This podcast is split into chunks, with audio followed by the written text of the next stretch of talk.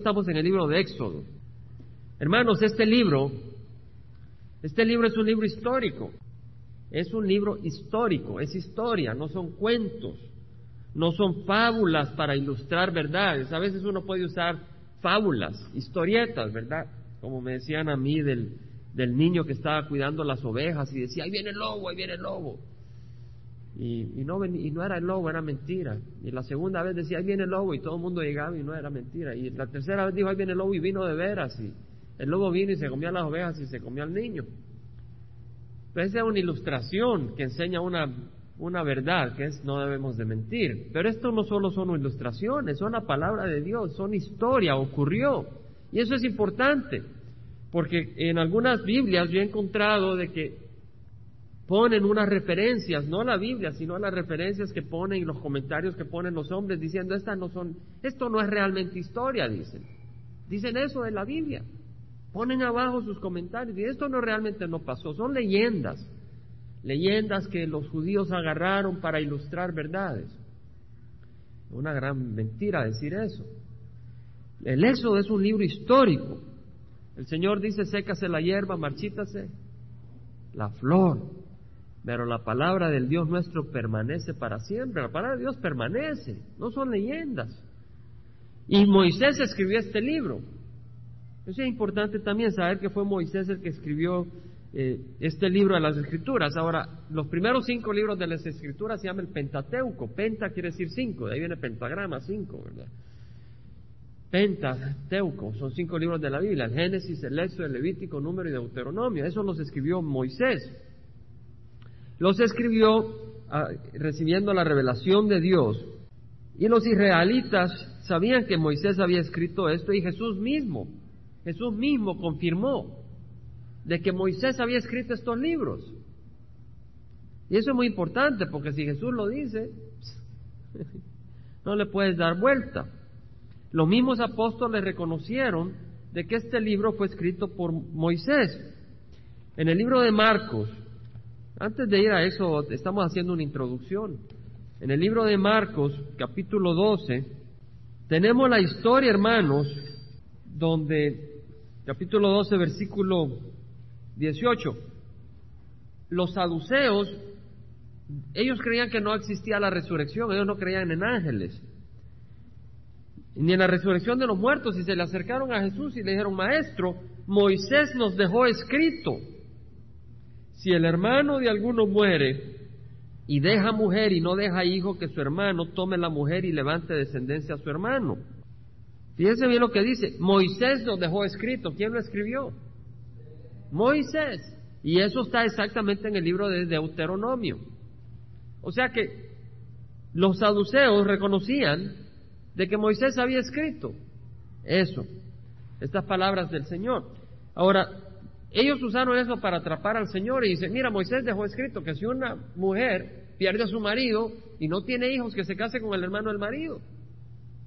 Y si se muere el hermano también, como que la mujer era mal agüero, porque todos los que se casaban con él se morían. Se casa con, él, con ella y se muere sin dejar hijo, viene el tercer hermano.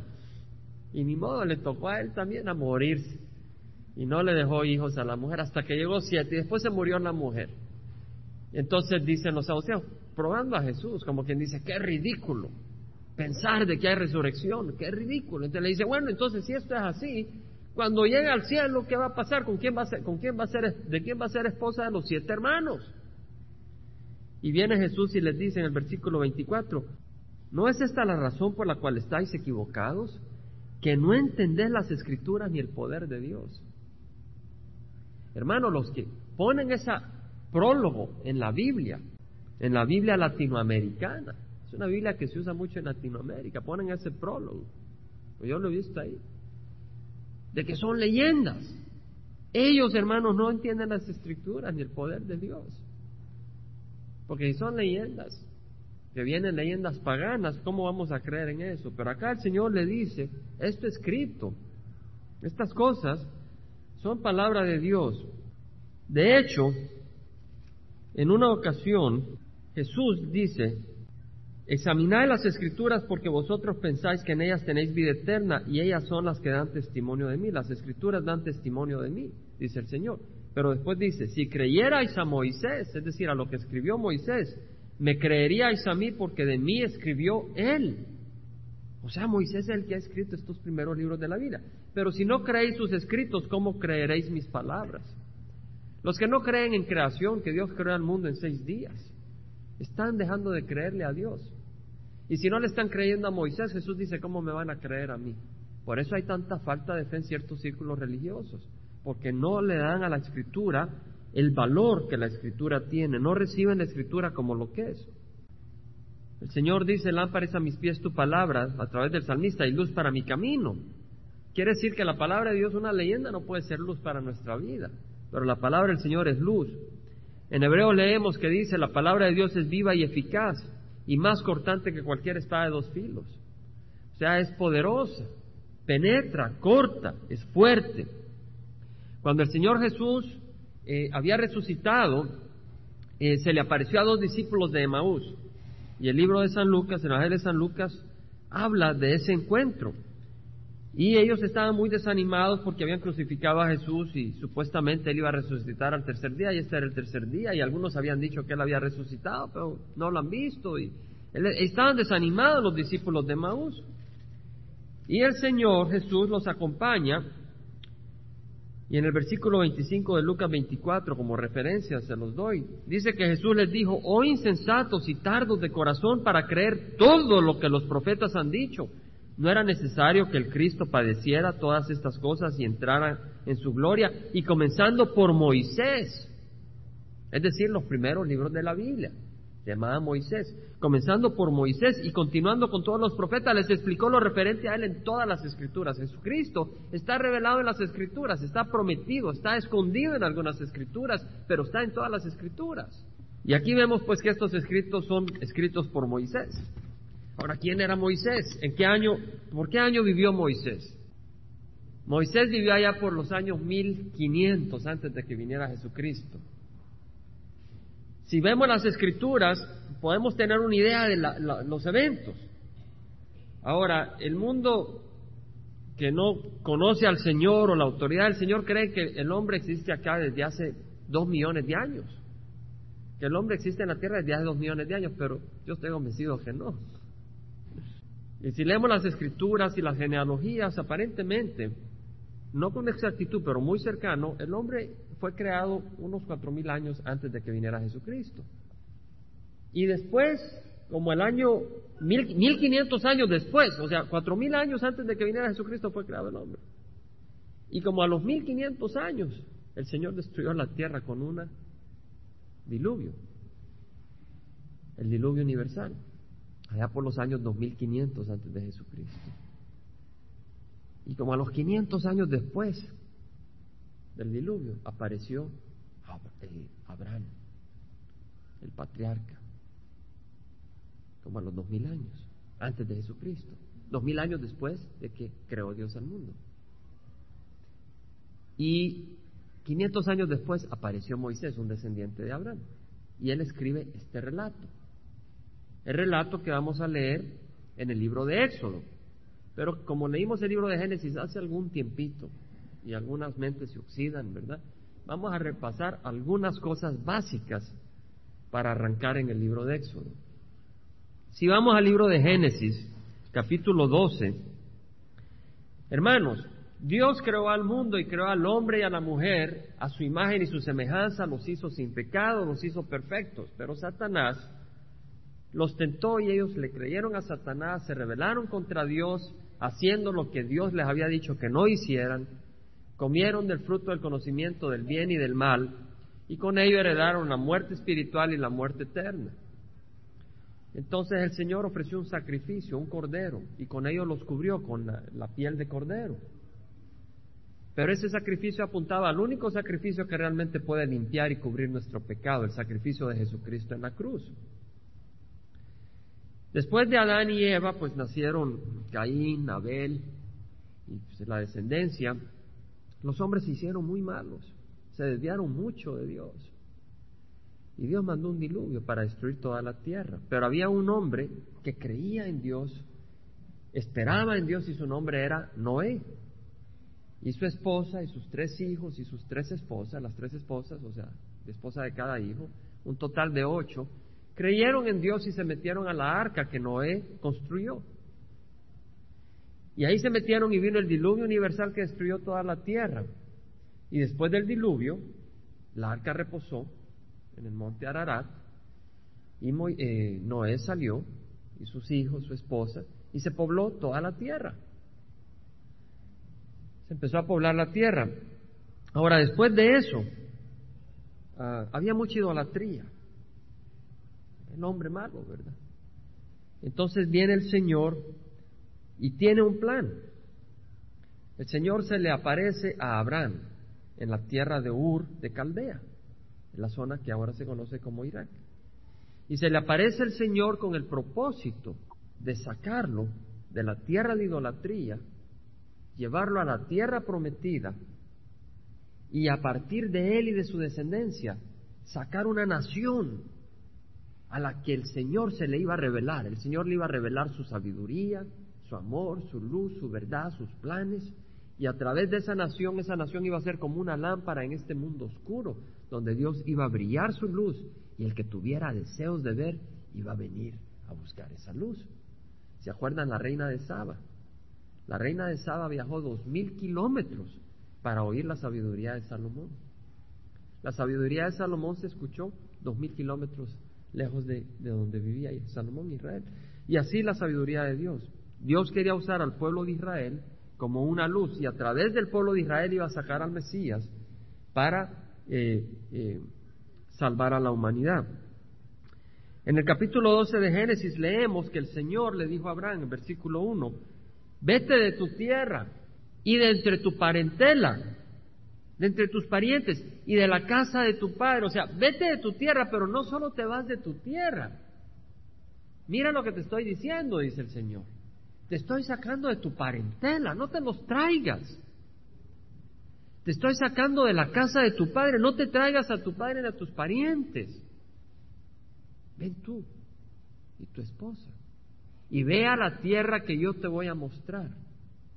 Y haré de ti una nación grande y te bendeciré.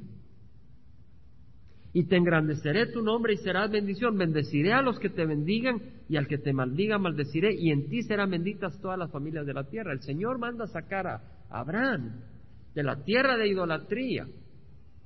Y le dice, sal. Y nosotros hemos salido de la tierra de idolatría. Y cuando decimos idolatría no solo nos estamos refiriendo a imágenes. A veces los ídolos éramos nosotros. O éramos esto o lo otro. ¿Verdad? Y el Señor nos ha sacado de la tierra de idolatría. Y nos lleva a una tierra prometida. Y nos dice, ven, ven a la tierra que yo te muestro.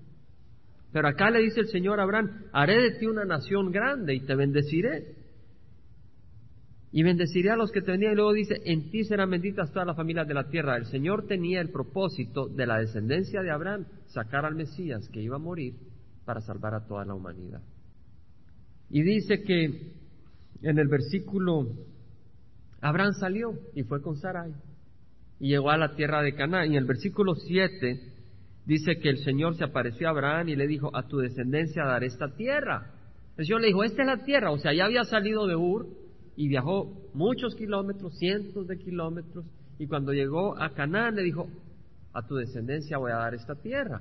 Esa es la tierra que había prometido el Señor. Ahora, en el capítulo 15, leemos en el versículo 1 que después de, las, de estas cosas la palabra de Jehová vino a Abraham en visión diciendo, no temas, Abraham, yo soy un escudo para ti, tu recompensa será muy grande.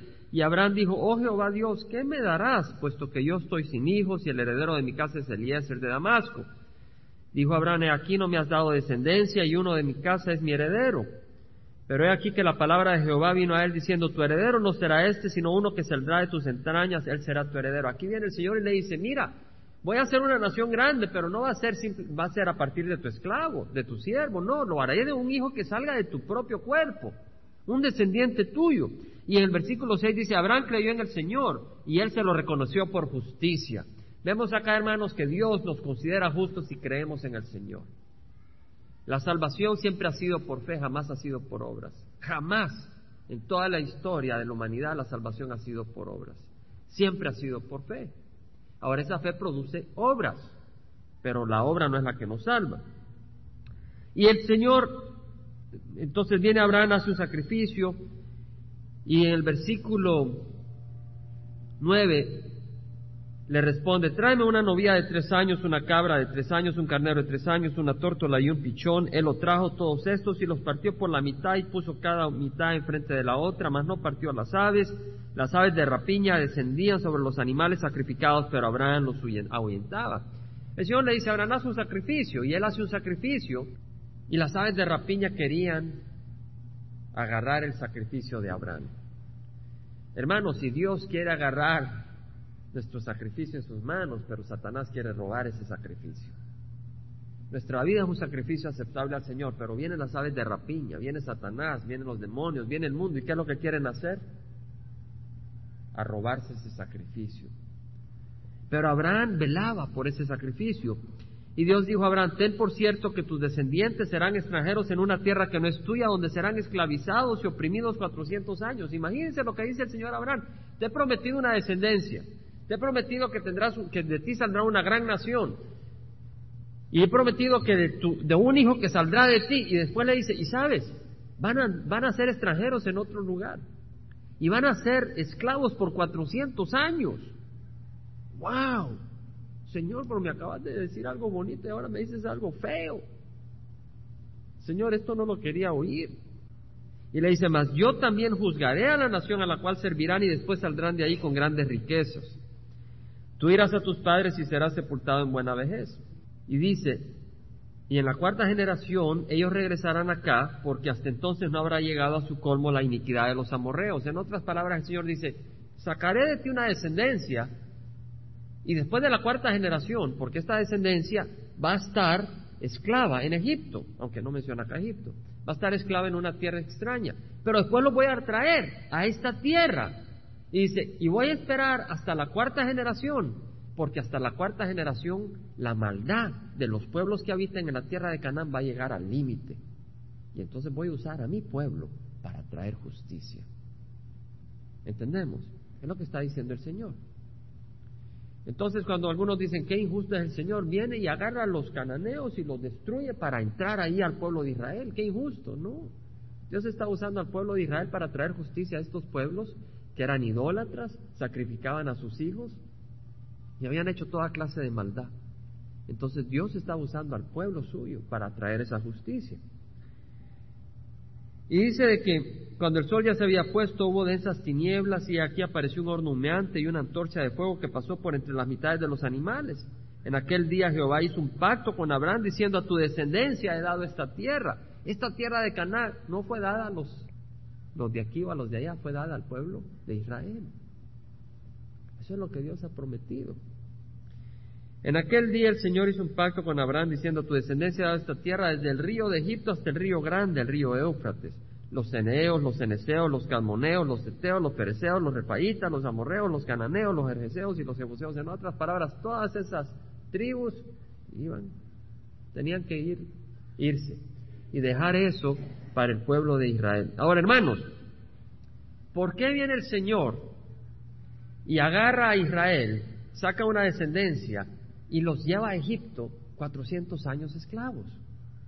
¿Cuál es el propósito del Señor? El Señor tenía un gran propósito. El Señor tenía un gran propósito. Si vemos la historia, Abraham, que recibió las promesas, tuvo un hijo, el primero que tuvo se llamó, ¿se acuerdan, hermano? El primer hijo que tuvo Abraham. El primero que tuvo. Ismael. Pero ese lo tuvo porque con colaboración de su esposa que quisieron ayudarle a Dios porque Dios no podía saber cómo hacerlo, ¿verdad? Y después se dieron cuenta que metieron un gran error. Y entonces, eh, a través de Sara, tuvo a su hijo Isaac. Y el Señor le dice, tu hijo, tu único hijo, porque solo a él reconocía como el hijo del Espíritu. Entonces, eh, Abraham tuvo a Isaac, y Isaac tuvo a qué hijo, hermano? ¿Y a qué otro? A Esaú. Pero Jacob quería la bendición del Señor y no estaba contento si no se agarraba la bendición del Señor. Y viene y se la quitó a Esaú. Y Esaú por un, por un poquito de frijolitos, un guisado, dio su bendición. Y Jacob la agarró y Esaú estaba que lo quería matar. Entonces Jacob tuvo que huir a la tierra de Arán, a donde estaba su tío Labán, que era hermano de su mamá, hermano de Rebeca. Y cuando llegó a la tierra de Arán, arameo, hacia el este, bueno, cuando iba en camino, el Señor se le apareció en Betel. Y ahí hizo un trato, le dijo, si me bendices, te voy a honrar. Y el Señor lo bendijo cuando llegó a Arán, y ahí conoció a las hijas de Betel, de, de, de Labán, perdón, a Rebeca, y, perdón, a Raquel y a Lea. Pero él se enamoró de Raquel, pero eh, así como él era poco truquero, eh, su, su futuro suegro, su tío, le hizo truco. Y en la noche de boda, pues él creía que se estaba casando con Raquel, pero cuando apareció en la mañana se dio cuenta que no era Raquel, sino que era Lea. Y dice, ¿qué es lo que me has hecho? Le dice, no, pero es que tengo que dar primero la mayor antes que dar la menor. Ahora te doy la menor, sí, me sirves otros siete años. Así que hizo negocio. Y le dio a Raquel y, y José, y Jacob, amó más a Raquel que a Lea. Pero estaba muy contento, feliz. Le sirvió siete años más porque estaba enamorado de Raquel. Y tuvieron hijos. la primera en tener hijos fue Lea. Y el Señor le dio varios hijos a Lea. Y Raquel no tenía hijos. Y en su desesperación le dio a su sierva, Bila. Le dice, toma mi sierva Bila, porque no me has dado hijos. Y Jacob estaba todo enojado. Porque no es culpa mía, le dice. Pero le dio a su sierva Bila y con Bila tuvo hijos y ya Raquel se sintió feliz. Y después el Señor le dio hijos a través de Raquel. Y luego ah, Lea eh, se sentía toda frustrada porque había dejado de tener hijos y entonces le dijo, bueno, yo también te voy a dar mi sierva para que me des hijos para mí. Y le dio a, a Silpa, su sierva, y terminó teniendo doce hijos. Y estos forman las doce tribus de Israel, porque Jacob, cuando venía de Arán con sus hijos, venía a encontrarse con su hermano eh, Esaú. Y entonces eh, Jacob tenía miedo que se lo iba a volar. Pero ahí se encontró con el ángel del Señor, luchó con el ángel del Señor y el Señor le dijo, te voy a bendecir. Pero ya no te llamarás Jacob, te llamarás Israel porque has luchado con el hombre y con Dios y has prevalecido. No es que ha vencido a Dios, pero luchó con el Señor por una bendición, el Señor la dio. El Señor bendijo a Jacob. Entonces tuvo sus doce hijos y ahí están las doce tribus de Israel. Ahora estos dos hermanos que tenían envidia de uno de ellos, ¿se acuerdan de quién? De José. ¿Verdad? Porque José pues tenía sus sueños donde todos se le inclinaban a él y los hermanos pues no les gustaba mucho eso, ¿verdad? Y además José era el favorito de su papá Jacob, que le había dado su coat, su abrigo, muy bonito, de colores. Entonces, eh, pues no querían a José, así que lo terminaron entregando de esclavo y Jacob y José llegó a Egipto, ¿verdad? Una caravana de eh, que se llevó a José, eh, lo llevó a Egipto y ahí terminó de pues eh, en la cárcel y el Señor lo terminó levantando. Primero fue siervo de Potifar, ¿verdad? En la mano derecha de Potifar y después pues estuvo en la cárcel y después fue primer ministro, primer ministro de Egipto, la posición número dos después del faraón. El Señor lo exaltó y lo levantó poderosamente pero después vino una gran hambruna en la tierra. Y ante la gran hambruna que vino en la tierra, Jacob y sus hijos terminaron viniendo a, donde José, que pudieron reconocer que José era su hijo, su hermano, José les perdonó, y fueron a vivir a, Egipto. Y el faraón le dijo, dale la tierra, está bien. Y se fueron a vivir a la tierra de Gosén. Y ahí estaban, estaban, entonces ahí arranca el libro de Éxodo. Estamos, hermano. La palabra del Señor es hermosa, hermano. Libro de Éxodo. Éxodo quiere decir salida. Cuando uno está presionado con los problemas que no sabe dónde arrancar, uno quiere salir, salirse de ahí. Eso es lo que quiere decir el libro de Éxodo. Es el, nombre Éxodo no es bíblico, no, no es inspirado ese nombre. Ese nombre lo pusieron los traductores que tradujeron la Biblia al griego. llamaron el Éxodo, el libro de Éxodo. Pero es el libro que nosotros entendemos y, la, palabra de Dios sí es bíblica. El nombre del libro no, no, no fue inspirado por Dios. O si lo fue, pues, pues no, no vamos a hacer la gran cosa, ¿verdad? El nombre del libro de Éxodo. Y dice la palabra del Señor, gloria al Señor que tenemos la palabra de Dios. Dice, estos son los nombres de los hijos de Israel que fueron a Egipto con Jacob, cada uno fue con su familia. Rubén, Simón, Leví y Judá, Isaacar, Zabulón y Benjamín, Dan, Neftalí, Gad y Aser. Hermanos, es tan hermosa la palabra del Señor que usted sabe que estos nombres están en orden. Los primeros seis nombres pertenecen a los hijos de Lea. Son los hijos de Lea. Si usted va y busca en el libro de Génesis, se va a dar cuenta que los seis nombres primeros pertenecen a los hijos de Lea, la primera esposa de Jacob. el siguiente nombre, Benjamín. Benjamín era hijo de quién, hermanos? De Raquel. Raquel. Y tuvo otro hijo, José. Pero aquí no aparece porque José ya estaba en la tierra. Y luego Dan y Neftalí eran hijos de Bila, la sierva de Raquel y Gad y Aser eran hijos de Silpa, la sierva de Lea. Qué bonito. Fíjense que no nos dice la Biblia, voy a organizar esto en nombre o de acuerdo a las, a, las madres. No lo dice, pero lo hace. Vemos cómo la palabra del Señor está toda sólida. Hay un orden ahí que el ateo no puede entender ni apreciar, pero el Hijo de Dios puede apreciar.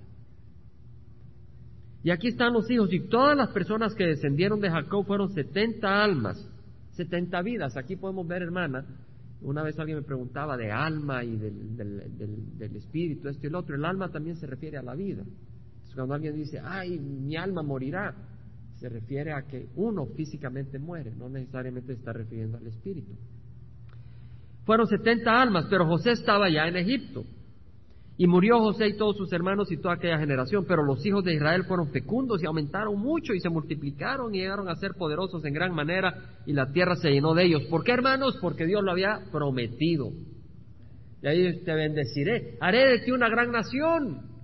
Y aquí se estaban multiplicando y no necesitaban tomar vitaminas. Y se estaban reproduciendo como conejos. No necesitaban comer proteína ni, ni, ni ir donde el ginecólogo, ni nada. Todos estaban produciéndose como conejos. Porque esa era la voluntad del Señor. Y de que se multiplicaron y se levantó sobre Egipto un nuevo rey que no había conocido a José, un nuevo rey de Egipto, un rey de este mundo que no conocía a José. Y dijo a su pueblo, aquí el pueblo de los hijos de Israel es más numeroso y más fuerte que nosotros procedamos astutamente con él, no sea que se multiplique y en caso de guerra se una también con los que nos odian y pelee contra nosotros y se vaya de la tierra. En otras palabras, no vaya a ser que si tenemos guerra, dice el, faraón, no vaya a ser que ellos se, reúnan, se unan con el enemigo y peleen contra nosotros y después salgan con todas sus riquezas y se vayan. Además, perdemos a estos esclavos. Dice el faraón, no vamos a hacer esto, no vamos a permitirlo, vamos a presionarlo más. Versículo 11, pusieron sobre ellos capataces para oprimirlos con duros trabajos. Y edificaron para Faraón las ciudades de almacenaje, Pitón y Ramsés. Pero cuanto más los oprimían, más se multiplicaban. Y más se extendían, de manera que los egipcios llegaron a tener temor a los hijos de Israel. Hermanos, el enemigo oprimió al pueblo de Dios para destruirlo. Pero ¿qué ocurrió? Entre más lo oprimía, más se multiplicaba.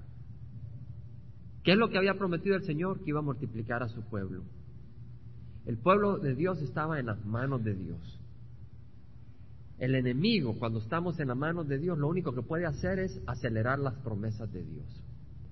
El enemigo, lo único que puede hacer es cuando estamos en las manos de Dios, es acelerar las promesas de Dios para el pueblo de Dios. ¿Por qué, hermanos? ¿Sabe? Si Dios no hubiera mandado a esclavizar al pueblo de Israel, ¿usted cree que se hubieran ido de, Egipto? No se hubieran ido de Egipto. Ya hubieran estado ahí, se hubieran mezclado con los de Egipto. Hubieran sido una raza mezclada, dedicada a la idolatría y jamás se hubieran ido de ahí. Pero el Señor los sometió ahí a presión, a esclavitud. ¿Para qué? Para poder sacarlos y para que ellos se quisieran ir de ahí. ¿Cierto, hermanos? Es una bendición. Algunos de nosotros hemos sido esclavizados por drogas, esto, el otro. ¿Por qué? Porque el Señor está usando, ha usado eso para que lleguemos a tal desesperación que queramos huir y hayamos salido en el Señor, el éxodo. Hay otros que están en su religión muerta, pero no sienten las presiones de las drogas, la esclavitud, esto, el otro, y ahí se quedan y no salen. No salen de Egipto jamás y se van al infierno. Están contentos. Ahora dice el Señor, mis ovejas oyen mi voz, yo las conozco y ellas me siguen y yo les doy vida eterna, jamás perecerán y nadie las arrebatará de mi mano. Si estamos en las manos del Señor, como el pueblo de Egipto estaba en las manos del Señor, la presión de este mundo no nos puede destruir. Las presiones de salud, de trabajo, de problemas, de todo tipo, no nos pueden destruir. Lo que pueden hacer, y esto lo digo en el espíritu, no en la mente, porque la mente no puede entender esto. Lo que pueden hacer únicamente es acercarnos a las promesas del Señor. Lo que nos dice el Señor. El Señor dice, yo soy el buen pastor, el buen pastor su vida da por las ovejas. Si el Señor da su vida por sus ovejas, ¿cómo cree que si nos ve en opresión no le va a importar? A Él le importa. A Él le importamos. A Él le importamos. Pero Él lo que está haciendo es acercarnos a sus bendiciones. Eso es lo que Él está haciendo. En versículo 13 vemos que los egipcios obligaron a los hijos de Israel a trabajar duramente y les amargaron la vida con dura servidumbre, hermanos. Estos no eran hermanitos, parientes, colegas, estos eran duros y los hicieron sufrir dura servidumbre. Nada que una, un chancecito para ir al parque a jugar fútbol el sábado. ¿Verdad? A veces nos hacen trabajar un par de horas más y nos enojamos, pero no nos damos cuenta que todavía podemos ir a echarnos una carnita al parque. Les amarcaron la vida con dura servidumbre.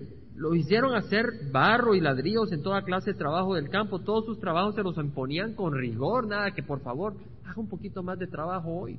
Le vamos a pagar horas extras. No. El trabajar como esclavos, hermano. El pueblo de Dios, pero Dios lo que estaba haciendo era preparar la bendición para ellos. Y el rey de Egipto habló a las parteras de las hebreas, una de las cuales se llamaba Cifra y la otra Púa. Llamó a las parteras, el faraón, a las parteras principales.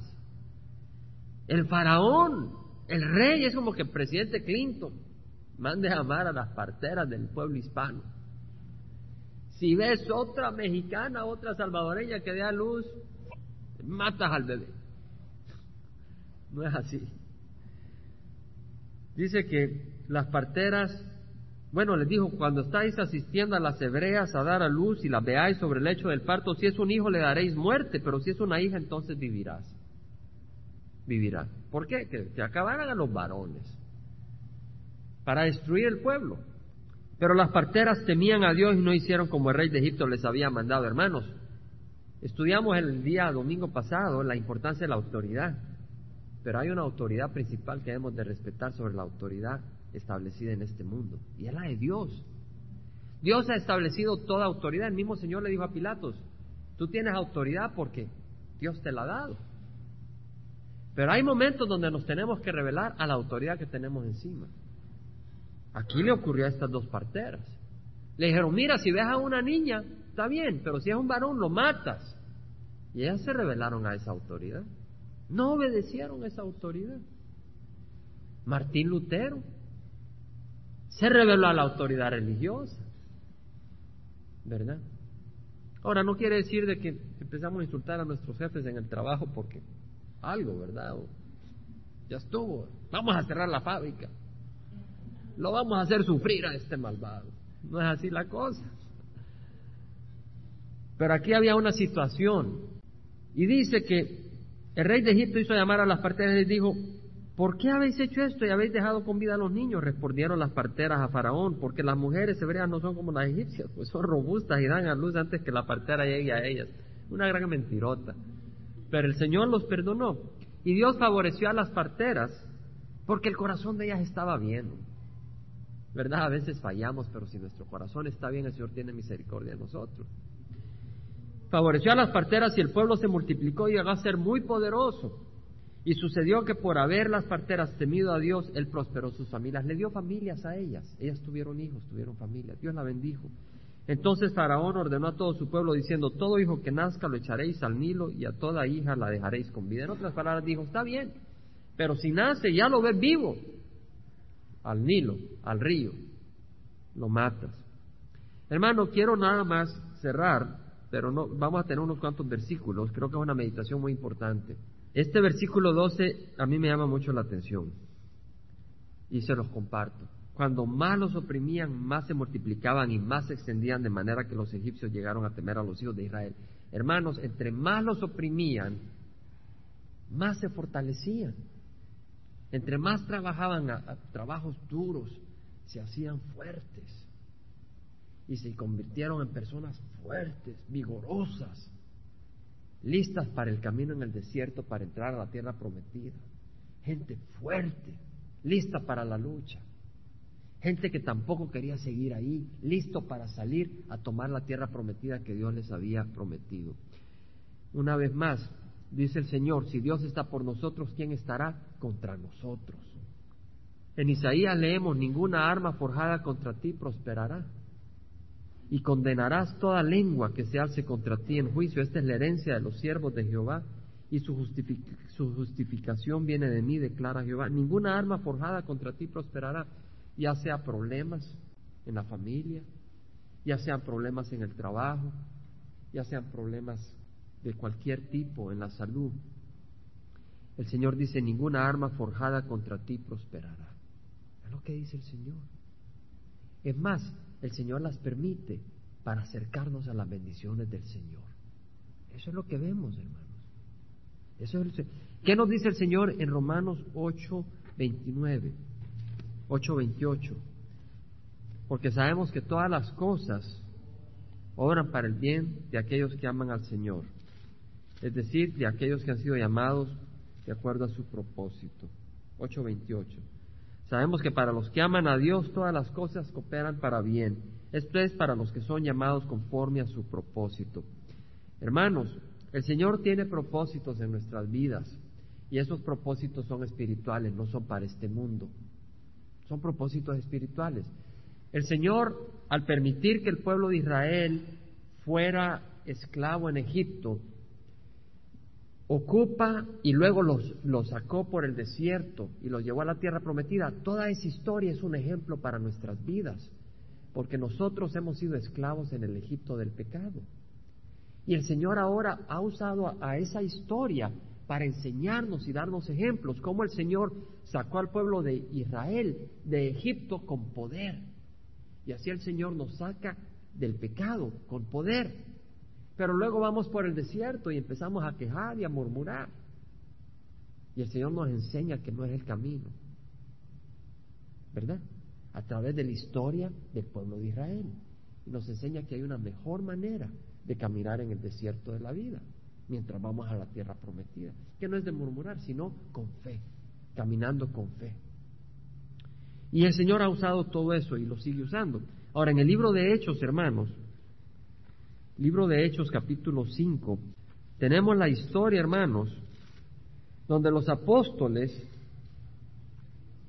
el Señor estaba haciendo todo tipo de milagros a través de los apóstoles y los discípulos, y la iglesia estaba creciendo y se estaba fortaleciendo. Pero los líderes religiosos de Israel le habían dicho a los apóstoles, no hablen en el nombre del Señor Jesucristo. Les prohibieron. Pero ellos le dijeron, tenemos que obedecer a Dios antes que obedecer a los hombres. Y volvieron a, a llamarlos. Y los apóstoles les dijeron algunas palabras un poquito duras que no le gustaron a los líderes religiosos. Y en el versículo 33 dice que se sintieron profundamente ofendidos y querían matarlos. Querían matarlos, querían que no hablaran más en el nombre de Jesús. Querían, querían parar la obra del Señor. Estos líderes religiosos estaban queriendo empezar a perseguir a la obra del Señor, meter preso a los apóstoles, parar todo lo que se hiciera en el nombre de Jesucristo. Y se levantó un fariseo llamado Gamaliel, maestro de la ley, respetado por todo el pueblo, 534 y se levantó en el concilio, ante el grupo, y ordenó que sacaran fuera a los hombres por un momento. Y les dijo, varones de Israel, tened cuidado de lo que vais a hacer con estos hombres, porque hace algún tiempo Teudas se levantó pretendiendo ser alguien, Y un grupo, un grupo como de 400 hombres se unió a él y fue muerto. Y todos los que le seguían fueron dispersos y reducidos a nada. En otras palabras, si este Jesús es como Teudas, ya murió, todos sus seguidores van a dispersarse. Y después dice, después de Teudas se levantó Judas de Galilea en los días del censo. Este no es Judas Iscariote, es un Judas que era de Galilea. De hecho, Judas Iscariote no era de Galilea, era de Jerusalén. Era el único apóstol que era de Jerusalén, los demás eran de Galilea. Este Judas Iscariote era el refinado de Jerusalén. Pero acá está hablando de Judas de Galilea. Dice que se levantó Judas de Galilea en los días del censo y llevó mucha gente tras sí. Él también pereció y todos los que lo seguían se dispersaron. Entonces viene Gamaliel y dice, ¿saben? Cuando la obra es del hombre, eh, los seguidores se dispersan. Y después dice, por tanto, en este caso os digo, no tengáis nada que ver con estos hombres y dejadlos en paz, porque si este plano acciones de los hombres perecerá. Pero si es de Dios, no podrás destruirlo, no sea que os halléis luchando contra Dios. ¿Vemos eso, hermano? Dice, si esta obra es de Dios, dejadlos en paz. No podéis destruirlos. No sea que os halléis luchando contra Dios. Entonces, si nosotros estamos en las manos del Señor, estamos haciendo la obra de quién, hermanos? Del Señor. Y nada nos podrá destruir, porque la persona que lucha contra nosotros, ¿contra quién estará luchando? Contra Dios. ¿Entendemos eso, hermano? Fíjense lo que nos dice el Señor. Si nosotros estamos en las manos del Señor y nuestro corazón está en hacer las cosas del Señor, y, está, y hacemos obedientemente lo que el Señor nos pone a hacer, el que se opone contra nosotros, ¿contra quién se opone? Contra Dios, hermanos. Ahora eso no quiere decir de que entonces viene alguien y le dice, tú eres mal malo, estás peleando contra Dios. No le vamos a decir eso a la gente.